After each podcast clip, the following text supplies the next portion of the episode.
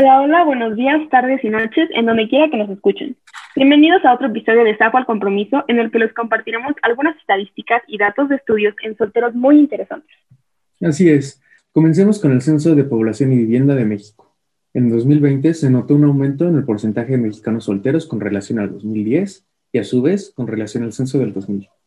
En el 2020 la gente casada representó el 35.4%, la soltera el 34.2% y en unión libre el 18.3%. En el 2010, el porcentaje de mexicanos casados fue de 40.5% y en el año 2000 este porcentaje fue de 44.5%, lo que quiere decir que en 20 años el porcentaje de mexicanos casados ha bajado por 9.1 puntos. De acuerdo con cifras del INEGI, hoy en día alrededor de una tercera parte de la población mayor, mayor a 12 años eh, se considera soltera en México. Además, el censo mostró que la Ciudad de México es la ciudad con más solteros en todo México, con 38.1% de los habitantes en este estado. Esto contrasta con el promedio nacional de 34%. Incluso el censo mostró que el 70% de las personas solteras en la Ciudad de México decían preferir mantenerse en este estado. Pero bueno, ¿esto qué significa? ¿Solteros o casados? ¿Quiénes son más felices? En un estudio publicado en la revista, perdón, Journal of Positive Psychology, se analizaron a un total de 7.532 personas casadas, divorciadas y solteras de entre 18 y 80 años. El objetivo principal fue encontrar quiénes eran más felices al llegar al fin de sus vidas. El 79% de las personas analizadas eran casados o habían pasado la mayor parte de su vida en una unión matrimonial. El 8% estaban solteras o habían pasado la mayoría de su vida así. Y el 13% tuvo un amplio historial amoroso en donde se encontraban separaciones, nuevas relaciones, divorcios, etc. ¿Y cuáles fueron los resultados? Bueno, las personas unidas en matrimonio respondieron con un 4 sobre 5 sobre lo felices que habían sido sus vidas. Las personas solteras respondieron en promedio con un 3.82 sobre 5 mientras que las personas con una mezcla de estados sentimentales respondieron con un 3.7. Como resultado final, parecería que las personas unidas en matrimonio eran más felices. Sin embargo, hay un estudio de Bella de Paulo, doctora en psicología de la Universidad de California, que muestra que los solteros se sienten más autorrealizados a nivel personal. La autosuficiencia y la autodeterminación les resulta beneficioso. Esto pues experimentan menos emociones negativas y son mental y emocionalmente más fuertes. Según el estudio, al no compartir la vida con nadie, uno cuenta con más tiempo para sí mismo. Y bueno, ahora que hablamos de la autosuficiencia, ¿quién gasta más, un soltero o un casado? Bueno, el economista publicó un artículo del portal de compras linio.com que hizo una investigación llamada Gastos hormiga son un peligro para el bolsillo.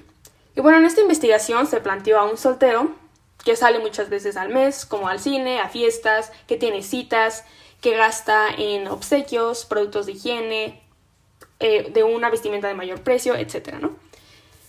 Y de esta investigación eh, se sacaron los siguientes resultados. Y es que el gasto promedio mensual latinoamericano de una persona casada es de 735 dólares y el de una persona soltera es de 184 dólares. Pero si pertenece a la generación millennial, estos valores aumentan. Si una persona casada de esta generación genera gastos, es, son de 1.366 dólares al mes, mientras que una persona sin compromisos, o sea, soltera, gasta aproximadamente 939 dólares. Y en realidad tiene sentido, porque los solteros pues solamente se preocupan por lo que ellos van a gastar, ¿no? Tienen esta libertad de gastos de, de, no, de, no, tener que preocuparse por comprar comida para otra persona o vestimenta para otra persona, sino simplemente de lo que ellos quieren comprar. Y bueno, relacionado con esto, eh, encontramos igual aquí un, artículo publicado por El País y se me hizo bastante curioso porque eh, aquí mencionan que el Día del Soltero, que es cada 11 de noviembre, se convirtió en una fecha dedicada al dispendio económico. Y esto pasó porque una empresa de comercio electrónico llamada Alibaba pues empezó a ofrecer muchos descuentos en este día, ¿no? Aprovechando que pues los solteros pueden gastar en ellos solamente y, realmente es como si ahora los solteros, o sea, el estar soltero no solo significa o simboliza un estado civil, sino que también es como un factor, o somos un factor, que, que movemos a la economía. Y esto se puede ver ya que eh, del 2019 al 2018 incrementó, bueno, incrementaron los gastos al 20% en ese día. Y las cifras de ventas que alcanzaron fueron de 2.068.400 millones de yuanes, que eso equivale a 854.050 millones de pesos. Y de hecho, en palabras de Yang Fan, que es presidente de Timao y Tabao, eh, él dijo, el Día del Soltero se ha convertido en los Juegos Olímpicos del mundo de los negocios. Entonces, en realidad, los solteros somos un negocio, ¿no? Y eso también lo podemos ver en el mercado de citas o de ligue, que de acuerdo con la consultoría especializada en telecomunicaciones, la Competitive Intelligence Unit, que es the CIU, eh, este mercado ha crecido alcanzando eh, cifras superiores a los 12 mil millones de dólares. Y the CIU, bueno, realizó eh, un sondeo entre los internautas mexicanos y se dio cuenta que de estos solteros, la minoría busca una relación formal en estas redes sociales o apps de ligue y quieren algo de paso, quieren algo rápido, ¿no? Algo informal y realmente que no tenga que ver con mucho compromiso. Y bueno, en México hay 85.2 millones de internautas, que esto representa el 2.5 veces, o sea, más que hace una década. Y son el 99% de ellos usa redes sociales y también podemos ver que esto ha incrementado gracias a que eh, las nuevas generaciones nacieron en una era digital. Entonces realmente ya solamente no pueden solo depender de, tener una relación o conexión con una persona eh, como viéndola, sino que utilizando solo las redes sociales, ¿no? Y bueno, el 48. no, el 44.8% de los internautas, que equivale a 37.8 millones de personas, eh, comenzaron una relación sentimental o sexual con alguien que conocieron a través de estas plataformas.